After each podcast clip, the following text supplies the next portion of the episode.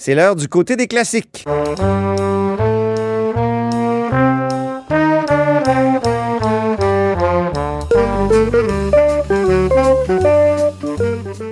Bonjour, Gabriel Côté. Salut, Antoine Robitaille. Gabriel Côté, c'est un philosophe et accessoirement correspondant parlementaire pour l'agence QMI. Périodiquement, Gabriel exhume un texte classique de la littérature politique québécoise qui nous sert à décrypter une dimension de l'actualité politique. Et aujourd'hui, on se penche sur un chapitre du deuxième tome du monumental Duplessis de Conrad Black, ce magnat de la presse canadienne, et maintenant Sir, Sir Conrad Black, et maintenant depuis une vingtaine d'années, une biographie donc touffu, publié dans les années 70. Une biographie, évidemment, du fondateur de l'Union nationale. Et pour nous accompagner aujourd'hui, on a la chance d'avoir avec nous Samuel Poulain, député de Beauce-Sud de la CAQ. Bonjour. Bonjour Antoine, bonjour Gabriel. Et, et, et, maniaque d'histoire politique. Ah oui, oui, absolument. Moi, c'est un cadeau que vous me faites et j'ai eu non seulement beaucoup de plaisir à, à, lire euh, la portion du livre dont, euh, dont vous nous parlez, mais euh, ouais, moi, je lis tout. Je lis tout ce qui sort en politique. On dirait que j'ai l'impression de manquer quelque chose si je ne l'ai pas lu. Donc, ce qui s'est fait dans les dernières années ou ce qui sort de façon tout récente, non, j'adore ça. Ce chapitre s'intitule Le chef incontesté de la province de Québec, 1956. Gabriel, euh, présente-nous un peu ce chapitre-là. Ben, c'est un chapitre dans lequel Conrad Black raconte la, les dernières années de Duplessis au pouvoir, à commencer par l'élection de 1956. Donc, il, euh, il raconte des anecdotes à propos des pratiques électorales euh, dans les années 50. C'est absolument euh, hallucinant pour des lecteurs aujourd'hui. Donc, les, les, lecteurs qui trouvent que les campagnes électorales sont intenses, voire violentes aujourd'hui, ben, je les invite à, aller lire la, ce, livre de Conrad Black pour voir que mm-hmm. ça, ça, ça, jouait euh, assez dur. Il y avait des fiers à bras, on les appelait comme ça, hein, des fiers à bras qui sortaient des, des, des gens des, des, bureaux de, de vote euh, en les prenant par le pantalon puis en les garochant sur le trottoir. Euh, fantastique. Il raconte aussi différentes anecdotes dans les conflits que Duplessis a eu avec le, le fédéral. Et euh, il dresse un portrait un peu de, des relations du Plessis avec ses homologues au municipal et euh, aussi au fédéral. Donc, ça nous donne un peu une idée du personnage euh, du Plessis. As-tu une question pour Samuel? J'ai une question pour Samuel. C'est une question inspirée du titre du chapitre qu'on lit aujourd'hui, le chef incontesté de la province. Alors, je vous demande, Samuel Poulain, oui. est-ce que votre chef, François Legault, est le chef incontesté de la province de Québec. Non. Non, parce que nous sommes contestés. Nous sommes contestés par les oppositions, par les groupes de pression, par les syndicats. Alors non. Il l'était lui aussi à l'époque, faut le dire, Maurice Duplessis. Il était aussi contesté, mais c'était pas le même genre de contestation. Euh, il me semble que c'était euh, encore, c'était plus tranquille, je pense, à cette époque-là qu'aujourd'hui. Alors non, M. Legault n'est pas le chef incontesté parce qu'il est contesté. Mais et c'est correct, et ça fait partie de la démocratie. Mais les comparaisons entre François Legault et Maurice Duplessis ont été légion, notamment par euh, Gabriel Nadeau-Dubois, qui l'a mhm. fait euh, au cœur même de notre euh, Salon Bleu.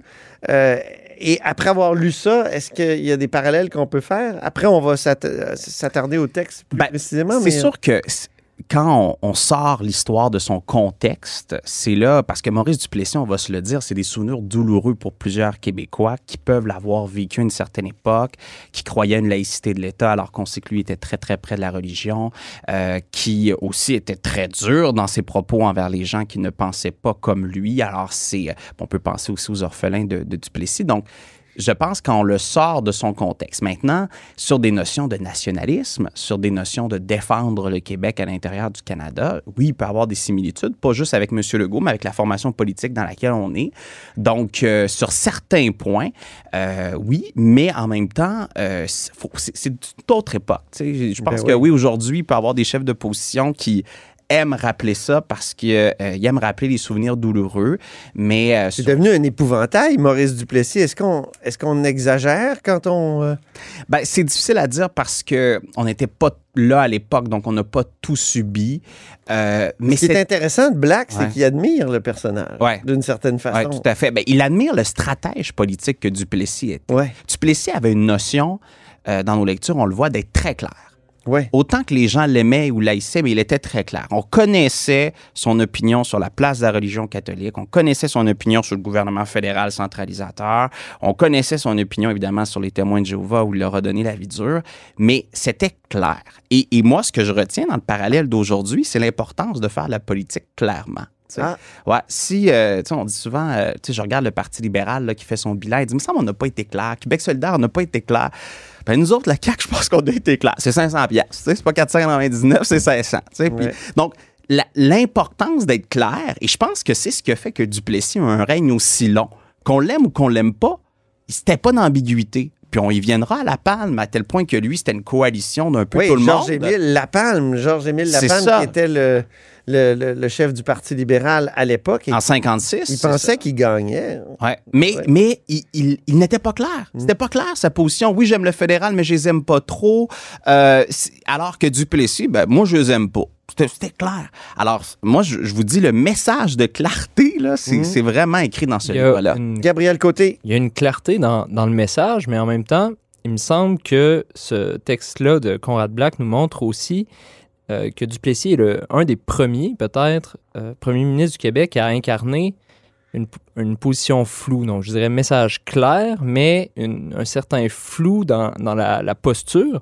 Euh, je vous renvoie à la page 131 si vous voulez euh, vous référer au texte, où Conrad Black décrit ce que représentait sur la scène politique Maurice Duplessis. Il écrit, je cite, Duplessis représentait le règne paternaliste des pouvoirs provinciaux, le désaccord continu avec Ottawa, la continuation des renégociations des termes de la participation du Québec dans la Confédération, ce qui sous-entendait très discrètement que si un jour la coopération avec Ottawa devenait impossible, il faudrait considérer la non-participation en rendant nul le pacte confédératif. Alors, euh, le flou dans la posture, il est dans cette discrétion-là. J'ai insisté sur le très discrètement. Duplessis Mhm. a commencé à laisser entendre qu'il pourrait euh, claquer la porte. Est-ce que c'est un peu, ouais. est-ce que c'est un peu ce que C'est une bonne question, Gabriel. Ce flou-là, il me semble qu'il a été repris à un moment donné par Robert Bourassa et ça lui a donné beaucoup de, de comment dire, de, de- de pouvoir. Robert Bourassa, c'est un succès incroyable. Et François Legault, on pourrait dire par son passé qu'il est flou aussi dans son appui, mais un peu conditionnel et non inconditionnel. Je pense que Philippe Couillard est inconditionnel à l'écart du Dominion, mais pas, pas ni François Legault ni Robert Bourassa. Et là, on lit ici ni Maurice Duplessis. Ouais, mais en même temps, euh, le fait que, que qui malgré tout, il revendiquait des pouvoirs au fédéral, il revendiquait de l'argent, il revendiquait des sommes, on sentait quand même dans, dans Maurice Duplessis un certain respect envers le Canada, mais d'abord et avant tout les intérêts du Québec. Euh, c'est sûr que Bourassa, ça a été un rendez-vous manqué, hein, c'est ce qu'on rappelle. On dit tout le temps s'il y aurait eu un référendum après sa déclaration à l'Assemblée nationale, que peut-être que les Québécois se seraient dit oui, 1990, ouais. exactement, sous euh, un, un règne libéral pourtant, tu sais, qui était assez euh, particulier. Mais je pense que Duplessis ça- aussi, et et on le voit à la lecture, c'est sa capacité à s'adapter aux humeurs des Québécois. Alors peut-être que s'il avait senti que les Québécois étaient prêts à l'indépendance, parce que dans d'autres moments, il n'en parle pas, puis surtout, même, je pense qu'il ridiculise l'idée. Euh, il dit, je veux surtout pas aller là, mais euh, moi, j'ai retenu une phrase, Oui. euh, c'est à la toute fin, page 185, où on dit, on peut faire un parallèle avec l'indépendance, euh, 184, pardonnez-moi, à la toute fin. La vraie explication, en parlant de Duplessis, est un mélange impérieux de patriotisme sincère, de conservatisme social, de modernisme économique et d'un penchant pour la- le, le grandiose, mais qui toutefois n'excluait pas le terre-à-terre, telle la surveillance constante des pôles électoraux et l'immense intérêt qu'il portait au moindre détail concernant ses électeurs. Alors, pe- peut-être que Duplessis aurait été indépendantiste si les gens à l'époque l'étaient. Parce qu'il allait où les gens étaient. C'est ça la vérité. On, on le voit en ruralité. Il y a tout un portrait sur comment il faisait pour plaire aux communautés rurales. Il s'alignait sur les souhaits de la ruralité. Duplessis, c'était pas un premier ministre des villes. là. On dit, par exemple, qu'en 56, il a un peu performé dans, dans certains centres urbains. C'est probablement pour ça aussi, ça, son indifférent avec le maire de Montréal de l'époque, euh, Oui. euh, Jean, euh, Jean Drapeau. Jean Drapeau, euh, alors que lui était beaucoup plus proche de Camillien Hood. Ouais. Mais le fait qu'il s'adaptait aux humeurs des électeurs. Et là, je vois Antoine qui dit Ouais, mais c'est comme Legault, c'est comme Legault. Ben oui. c'est comme le go. C'est comme votre chef, Samuel. Ben, je, je, je pense qu'on est près de la population du Québec, puis on est près de l'humeur des Québécois. Puis quand on vient de passer deux ans de pandémie où nos humeurs étaient des hauts et des bas, ça a aussi amené ce rapprochement-là de, de M. Legault avec la population. Alors oui, je pense qu'on est près de l'humeur des Québécois. Mais Duplessis, c'est ça, c'est l'humeur des Québécois. Bourassa l'était à une certaine époque, mais il avait dit non à l'indépendance de façon très, très claire. Alors que là, l'humeur des Québécois était assez claire dans les sondages. Oui, Euh, absolument. 71 je me souviens, pour la souveraineté à un moment donné en 90 ou 91. Gabriel Côté. Sur euh, justement les, les demandes avec le, le fédéral, on, euh, vous dites, Samuel Poulain, que euh, Duplessis revendiquait au fédéral c'était une preuve de son, euh, de son fédéralisme. C'est aussi une chose que M. Legault fait. On l'a vu, euh, donc des revendications euh, pour des pouvoirs en immigration, des revendications pour euh, des transferts en santé, bon, avec les résultats que ça a eu dans, dans chacun des, des cas. Le, le- le texte qu'on a lu fait état de certains échecs, appelons-les comme ça, de Duplessis dans des revendications face au fédéral ou Mhm. encore dans des causes, euh, dans des causes de, de nature légale, parce qu'il était aussi le procureur en chef de la, de la province de Québec. Mais chaque fois, Conrad Black conclut que Duplessis utilisait à son avantage ces défaites-là. Il réussissait à, à Ouais. les, à les- les utiliser euh, pour lui-même. Il donne l'exemple de la loi du cadenas, donc qui est un- une, Oui. anecdote, euh, une anecdote intéressante. Euh, il avait fait placer un, il avait voté une loi lui permettant de cadenasser les appartements de certaines personnes sous prétexte qu'elles étaient communistes. Bon, cette loi-là n'a pas duré très très longtemps parce que c'est avéré inconstitutionnel aux yeux de la Cour suprême du Canada.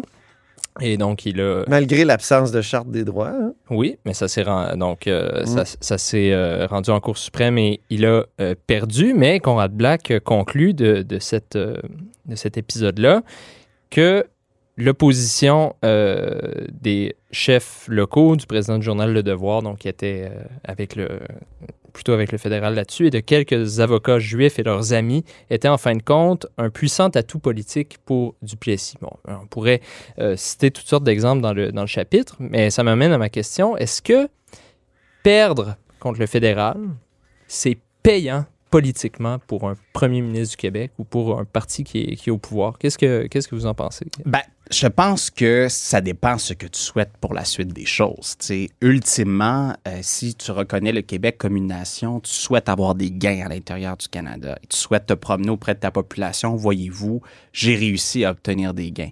Puis il y a quelque chose de paradoxal dans l'histoire du Québec. On parle d'histoire. On a fait lire des gouvernements très nationalistes à Québec, puis des gouvernements très, très, très euh, fédéralistes ou euh, du moins un peu plus centralisateurs à Ottawa. Donc, c'est un peu le, le paradoxe par moment. Évidemment, on a le Bloc québécois qui, qui performe bien au Québec, mais euh, je, je pense, somme toute, que est-ce que ça peut être positif? Auprès d'un certain électorat qui est indépendantiste? Oui, je pense qui, qui voit qu'Ottawa nous dit non, ça peut les aider sur le plan référendaire.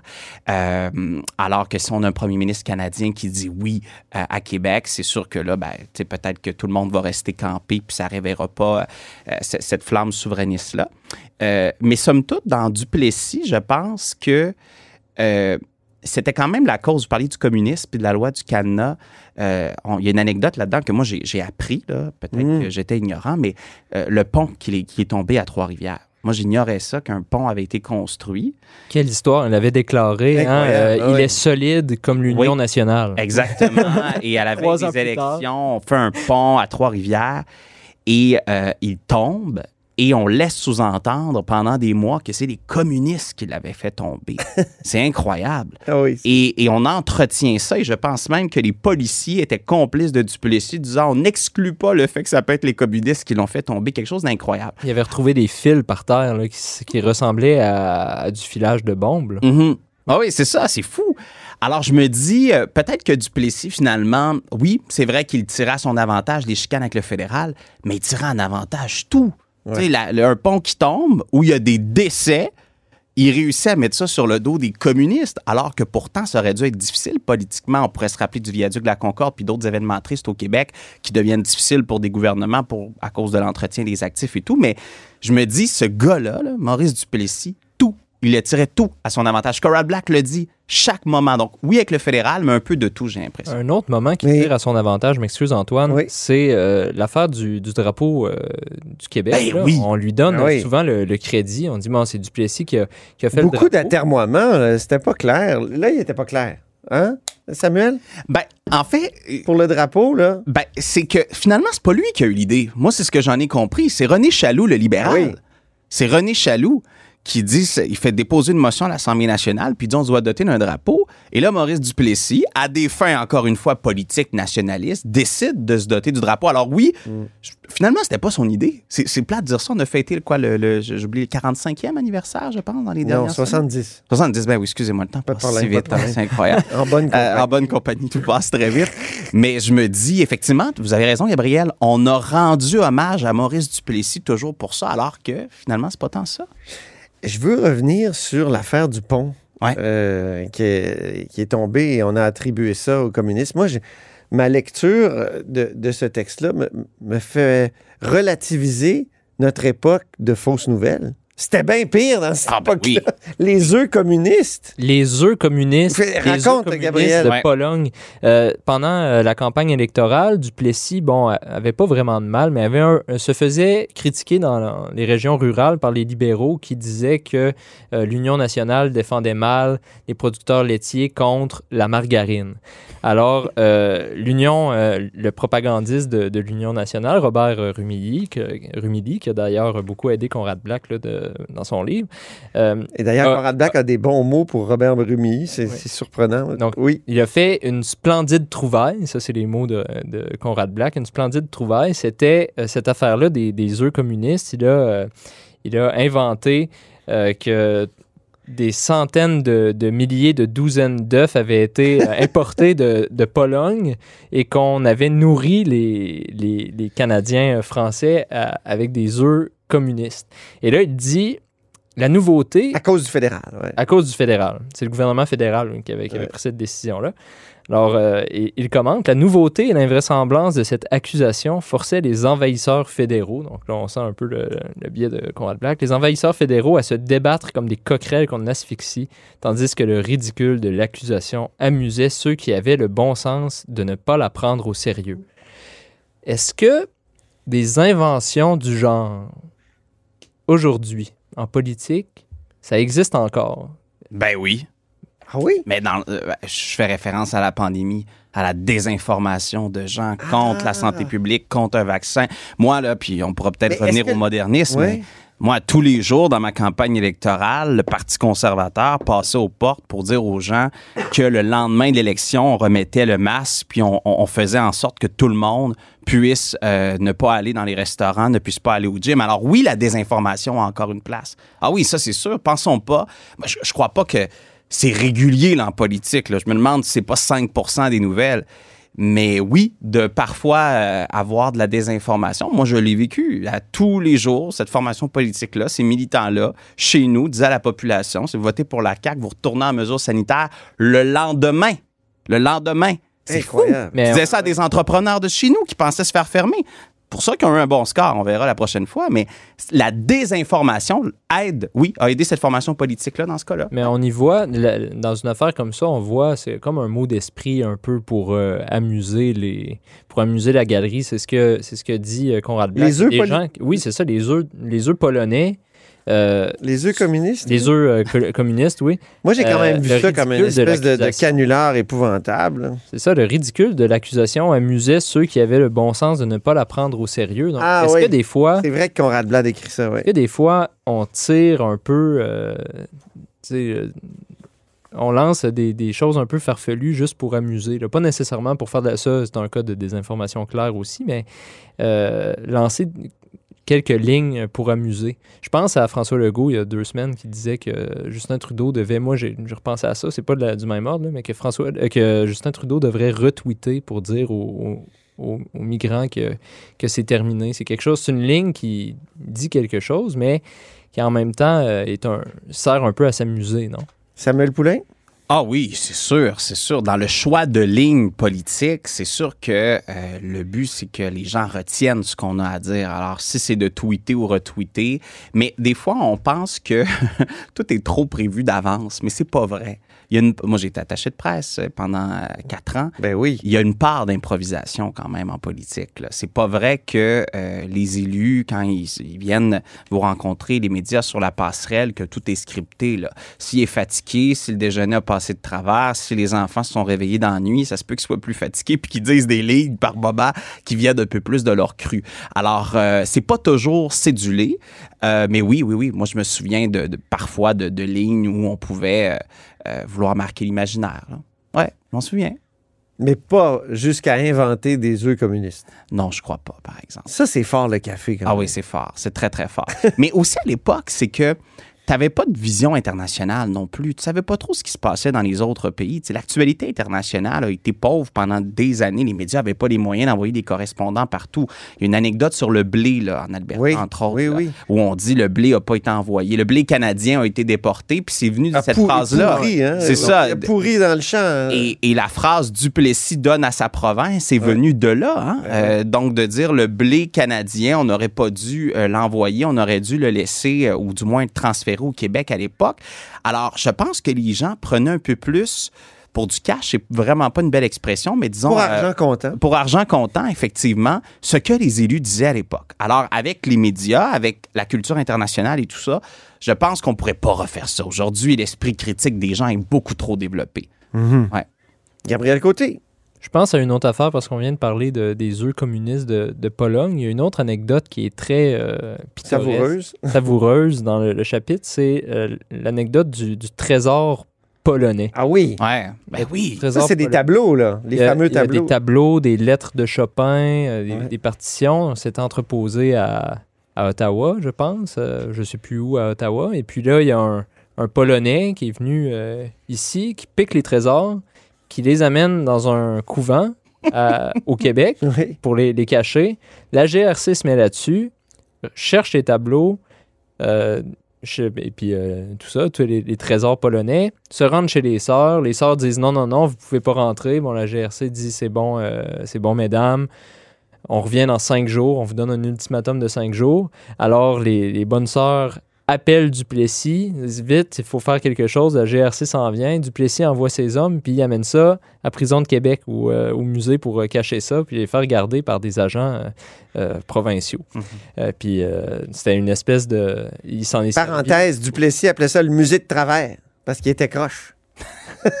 C'est- il était incroyable, Duplessis. Oui, je referme la parenthèse. Oui. Puis donc, ben, j'avais terminé. Il, laisse, euh, il laisse ça là, puis ensuite, il s'en est servi pour, euh, pour se moquer du, du premier ministre euh, fédéral. Je ne sais pas s'il y a un, un sens à, à trouver à tout ça, mais ce que je me suis dit, c'est euh, que j'aurais aimé vivre en, en 1955. J'aurais aimé travailler comme journaliste en 1955 pour voir. Mais avec les moyens que tu as aujourd'hui. Avec les moyens que Oui. j'ai aujourd'hui pour. euh, Mais moi, j'aimerais voir ce trésor-là. Mais il y a eu une exposition au musée, de la- au musée euh, des Beaux-Arts du Québec, absolument. Mais euh, c'est sur les année, trésors polonais. Ah mon Dieu, ça fait une vingtaine Une d'années. vingtaine d'années. ok. Faudrait, je suis en train d'essayer de voir, là, mais euh, je me souviens très On bien. a demander une mise à jour, euh, Ben oui, de remettre ça de l'avant. oui, absolument. C'est une belle victoire du Québec, ça, dans le Canada, je trouve. C'est Ouais, une, très symbolique. en une cas. de nos belles victoires. Samuel, tu parlé de l'anecdote euh, du, euh, du pont. Ouais. Euh, Est-ce qu'il y en a une autre qui t'a Ben, frappé dans, dans électoralement, il faut parler Ouais. de sa façon de faire des élections aussi. Ben oui. Euh, parce que quand on parle de Duplessis, on parle tout le temps du fameux frigidaire aussi. Là, du Oui. fait que euh, également, on récompensait à la, ve- à la veille des élections les gens qui avaient voté pour nous, donc les contracteurs, les gens de l'industrie de la construction, des routes. Si tu étais libéral, tu te faisais donner des contrats par, par le gouvernement. S'il était libéral et s'il était de l'Union nationale, avec l'Union nationale. Et euh, on voit aussi les stratégies par comté. On des libéraux indépendants avec des libéraux pour pouvoir diviser le vote libéral et pouvoir continuer. Ça, Souvenez-vous de Jean-François Lisée qui avait dit si Québec solidaire et le Parti québécois Oui. en étaient ensemble, le résultat aurait été différent. Peut-être pas la dernière, je pense qu'on avait des bonnes majorités, mais à certains endroits, si le Parti québécois et Québec solidaire étaient ensemble, le, le Parlement ne se ressemblerait pas. Alors, on aura beau parler de notre mode de scrutin qui est peut-être pas le meilleur, mais plus qu'on a de partis différents dans des comtés, ça amène aussi une division du vote. Oui, Gabriel, ouais. Et euh, non seulement il, il cr- il créait des, des faux candidats euh, libéraux euh, en leur donnant. Il cherchait des nom. homonymes. Il cherchait des homonymes. Donc, Et vous savez que j'ai vécu ça, moi, dans mon comté Ben avec oui, trois poulains. Trois ben poulains. oui, il y avait- J'ai- j'ai- donc, ça existe encore. Ça existe encore. On est encore à cette époque-là. Est-ce qu'il y avait un Samuel? Il y avait un Samuel. Oui, hein? ben Samuel. Non, il n'y avait pas de Samuel, par exemple. Non. Il y avait des Là, poulains. ça, Parce que René drôle. Lévesque s'est fait faire le coup Oui. par l'Union nationale en 60, je crois, ou en 62, je me souviens pas. Exactement. Non, Ouais. mais moi, c'était trois poulains. Puis évidemment, même le Parti conservateur et le Parti libéral euh, cherchaient des poulains. Je vous, je vous raconte une anecdote. J'arrive Ah Oui. au bureau de comté et mon adjointe me dit ces gens-là veulent te parler. Puis il y avait quatre poulains sur la liste. C'est quatre personnes qui s'étaient fait approcher, mais qui voulaient me dire qu'ils avaient dit non. Alors je dis ah bon, c'est bon. Mais c'était tous des poulains que je devais rappeler. Je trouvais ça très drôle. Alors vraiment, le but de confondre l'électeur et date pas d'hier finalement et on veut le refaire encore aujourd'hui. Je trouve ça incroyable. C'est fascinant. Ah oui. Dans les stratégies électorales, il y en a une autre, moi, qui m'a frappé. C'est, euh, je me souviens plus exactement c'est à, la- à quelle page, mais euh, on raconte que Duplessis ne répondait pas ou ne prenait pas le soin de répondre aux critiques euh, de ses adversaires. Donc, euh, La Palme, c'est très important pour lui d'avoir raison. On en a parlé il y a quelques semaines avec euh, Madouanika Cadet. Très important pour lui d'avoir raison. Il déployait des arguments, il s'efforçait de, de gagner, on pourrait dire, sur le terrain de, de la vérité. La raison, oui. Puis euh, Duplessis répondait soit par euh, des boutades ou il répondait euh, tout simplement pas. Des calembours, hein, souvent. Des, des beaux, euh, des beaux calembours, il y en a certains euh, qui t'ont euh, marqué, euh, Antoine, je pense. euh. Ah oui, moi, il y en a un qui, que, que je vais sans doute euh, utiliser de nouveau. C'est que Duplessis parlait des conférences euh, fédérales provinciales en les appelant circonférences Ben oui. parce qu'on tournait en rond. J'ai trouvé bonne, moi. C'est fabuleux. Ça, ça pourrait être recyclé. oui, tout à fait. Euh, mais moi, j'ai bien aimé le, le chien qui, euh, à un moment donné, il compare euh, Georges-Émile Lapalme à un chien qui urine sur une église. Ah ouais. Il dit c'est Ah comme oui. un chien, euh, Georges-Émile Lapalme est comme un chien qui urine sur une église. Euh, ça manque de classe, mais euh, ça ne fait pas de dommages. Ah non, c'est fou. Mais le choix des mots à l'époque était incroyable. Tu sais, Ouais. Oui. j'ai un extrait où on dit Notre province est comparable à une caverne de voleurs où les taxes n'ont pour but que d'engraisser Oui. les rats du Parti de l'Union nationale. Les rats de ce parti mangent non seulement le pain de nos enfants, Aïe, aïe, aïe. ils mangent aussi leurs livres d'école. Il faisait allusion euh, au patronage qui attribuait les contrats d'imprimerie quand même. Ah oui. C'est fort Là, comme c'est la palme. Non, c'est Euh, pas. euh, Celui-là, c'est un libéral. Attendez, je vais vous le dire. Euh, non, non, c'est la palme. Ben, René Hamel, pardonnez-moi. Oui, je parlais devant cet, auditoire-là. un des mousquetaires de Québec. Là. Ouais. Ouais, ouais. Est-ce qu'on est-ce qu'on parle du devoir? Ou je vous devance? Ah, mon on Dieu. parle- non, on allons-y, allons-y. Samuel, parle-nous du devoir. Je me suis dit qu'avec Un journal que je connais bien. Ben oui, c'est pour ça, ce serait intéressant de pouvoir en parler. C'est assez particulier quand même, parce qu'il faut euh, se rappeler qu'à cette époque-là, le journal Le Devoir est davantage anti-Duplessis, je dirais, et bon, pro-libéral, mais surtout anti-Duplessis, et participe à la coalition qui avait été créée par Georges-Émile Lapalme. C'est un qui- journal de combat à l'époque. oui, absolument. Ouais. Puis il faut, faut se rappeler que cette coalition-là, là, c'était les créditistes, là, c'était tout le monde qui embarquait contre, euh, contre Duplessis. Puis on, on trouvait des gens au municipal qui étaient contre Duplessis au municipal, on les amenait au provincial, des gens du fédéral et, et vice-versa. Et même le journal Le Devoir, dans les textes qu'il écrivent, où des assemblées Ouais. n'étaient peut-être pas si nombreuses pour du, euh, n'étaient pas si nombreuses pour la Palme ou les libéraux. Ah, c'était fou, c'était bon, c'était incroyable. Et Duplessis, on le ramassait, là. Ah oui. Je veux dire, à, à plein de moments.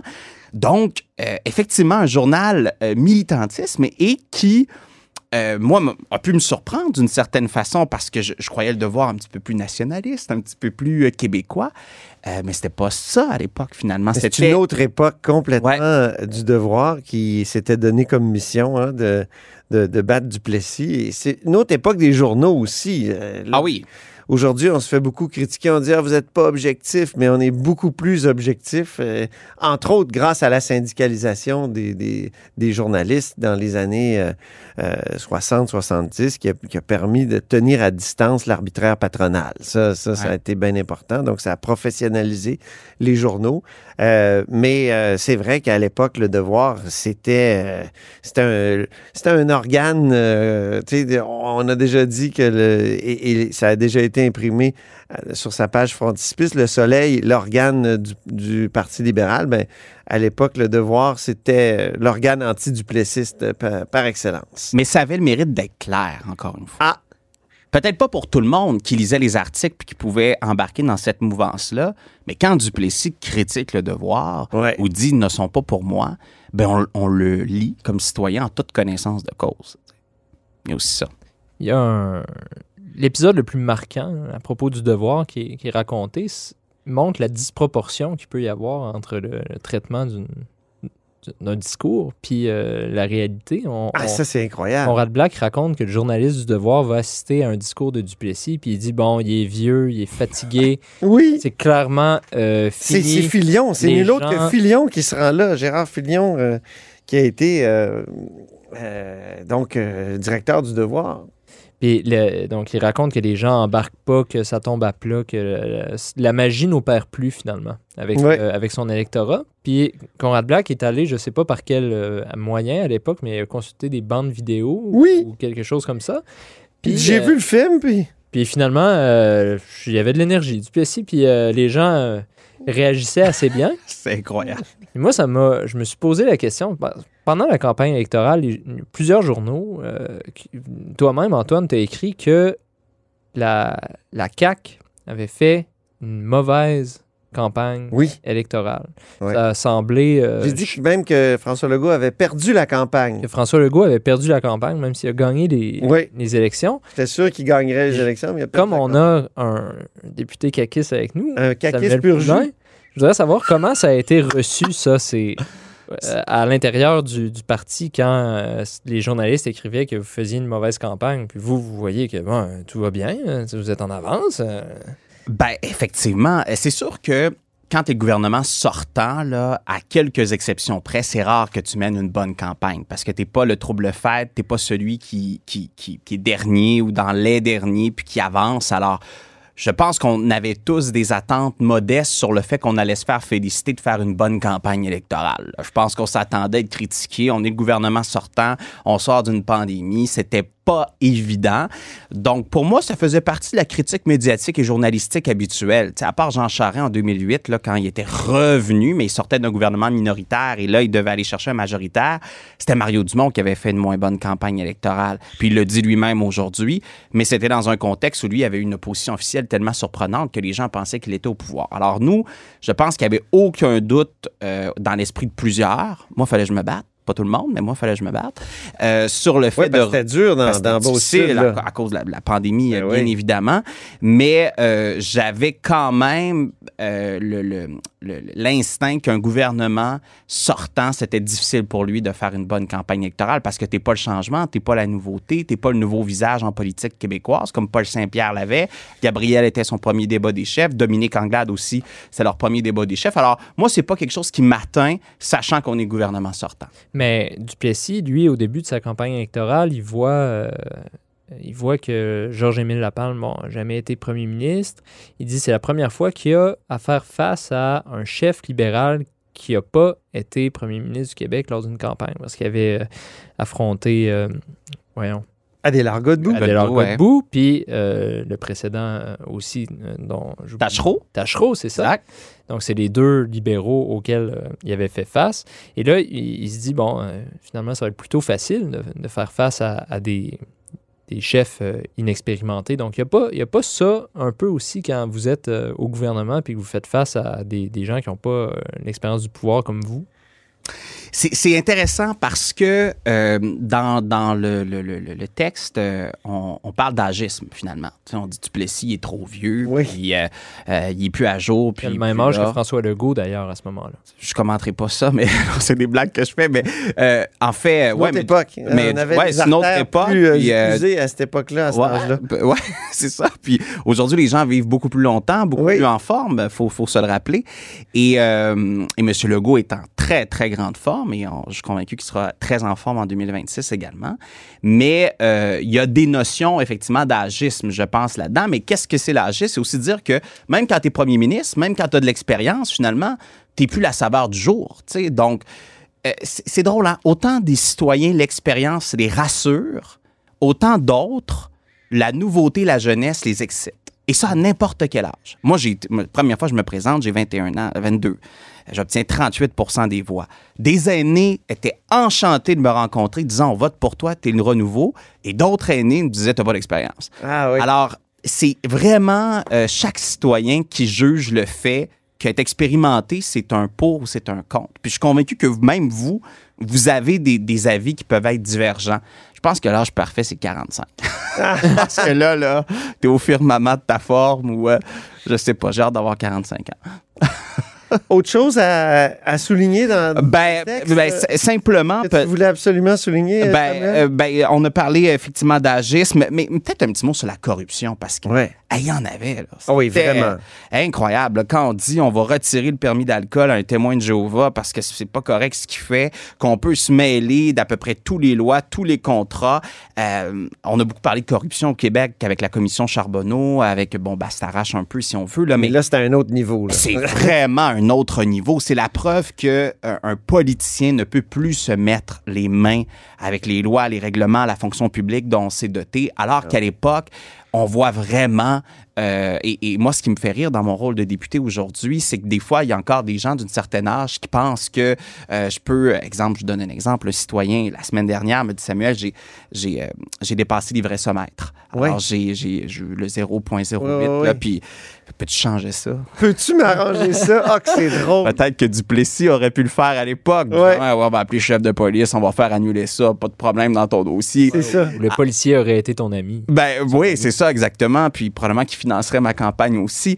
Mais aujourd'hui, je pourrais jamais intervenir auprès d'un chef de police Ben, de ma circonscription et dire mon ami a dépassé l'ivressomètre. Alors il y a encore des gens qui pensent vraiment que le député peut tout changer. Encore une autre anecdote très rapide pendant Ouais, la oui. pandémie, euh, les frontières sont fermées évidemment, mais tout le monde a une exception. Se trouve travailleur essentiel là, de la famille de l'autre côté de la frontière. Donc il me demandait des lettres comme député du Québec, pas fédéral, des lettres pour leur permettre de passer aux frontières. Puis moi, j'en ai une frontière dans le Maine, évidemment. Ben oui. Et je disais, ben non, je peux pas, je peux pas te signer de lettre. Un, je te connais pas. Deux, je sais pas ce que tu vas faire aux États-Unis. Je pense que le douanier va s'en foutre de la lettre du député du Québec. là. Je pense qu'il va dire, moi, j'ai un règlement. Mais puis c'est pas arrivé une fois, là. C'est pas une anecdote. C'est arrivé une dizaine de fois Ah oui, pendant la phénomène. pandémie où les gens viennent voir leurs députés, parfois pour contourner des lois et des règlements. C'est incroyable. Puis des fois, ils ont des bonnes raisons. hein. Je veux pas, je veux pas critiquer le- le- le- les gens qui viennent nous voir. C'est correct. Et moi, je leur dis, mais je leur dis, écoutez, moi, je fais respecter les lois et les règlements au Québec. Je peux pas faire passer aux frontières. là. Vraiment, aller voir le fédéral, c'est leur compétence. Je suis pas sûr qu'il va pouvoir faire mieux. tu sais. Sur la, toujours- Gabriel, peut-être un dernier commentaire? ben, sur la corruption, pendant qu'on y est, Oui. on- Conrad Black essaie de réhabiliter justement Duplessis sur, euh, sur la corruption parce qu'il y avait la, la- quand il écrit le texte en, Oui. en 1973, on- Duplessis c'était un synonyme de gouvernement corrompu, de patronage. C'est encore, euh, c'est encore le, le cas aujourd'hui. C'est comme ça qu'on qu'on s'en souvient. Euh, mais il y a une affaire, euh, un- une entente en énergie. Là. Le Devoir avait écrit plusieurs articles Ouais. là-dessus, des, des articles euh, fielleux, aurait dit euh, Duplessis Sur le gaz naturel. sur le gaz naturel, le scandale Oui. du gaz naturel.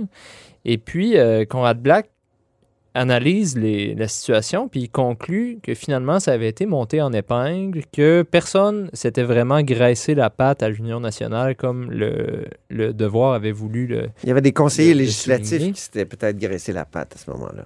euh, ben, qui avait acheté. Il dit, Peut-être. il dit beaucoup de gens avaient acheté des actions dans la, la compagnie euh, qui allait faire venir du gaz naturel par euh, oléoduc. là. Pe- Peut-être que ce genre de, de projet-là euh, nous sonne une cloche. Oui. Là, on voit que ça, ça Mais il n'existe plus. Là. C'est en Colombie-Britannique qu'ils ont des projets de gaz naturel Ouais, ils sont plutôt rendus là, mais Ouais. Conrad Black raconte que, bon, il y a quelques, quelques élus là, qui s'étaient achetés des actions, mais que les actions de l'Union nationale représentaient même pas 0,5 Oui. de l'ensemble des actions, puis que donc finalement, c'était pas un si gros scandale que ça. Puis il y a ça un peu de réhabilité du Plessis. Je me suis demandé si c'était convaincant ou si à ce moment-là, Conrad Black euh, était un peu trop euh, partisan. là. Ben oui, puis ses ministres et ses députés avaient aussi des actions là-dedans. Tu sais, on disait c'est pas beaucoup d'actions. Tu sais, je, je trou- je trouvais la- l'approche. euh, je pense que Black était fort là, là-dessus. là. Oui. Tu Ça demeure un scandale, ça demeure l'implication qui, qui a juste pas de bon sens. Et, euh, mais la question que je me posais, c'est est-ce que la Et le délit population... d'initié, ouais. Ouais, c'est ça aussi, l'information que tu as d'avance. Mais je me dis, est-ce que la population ju- jugeait ça comme un scandale à l'époque? Ça, il n'en parle pas trop parce qu'on on semble penser que Duplessis n'a jamais payé de prix politique de rien. Peut-être parce qu'il était trop fort en ruralité, peut-être parce qu'il était trop fort dans les banlieues. Le chef incontesté. Ouais, puis la présence de la religion catholique aussi, qui Ouais. était très, très, très forte à l'époque aussi, encore beaucoup plus forte qu'aujourd'hui, auquel il se collait constamment.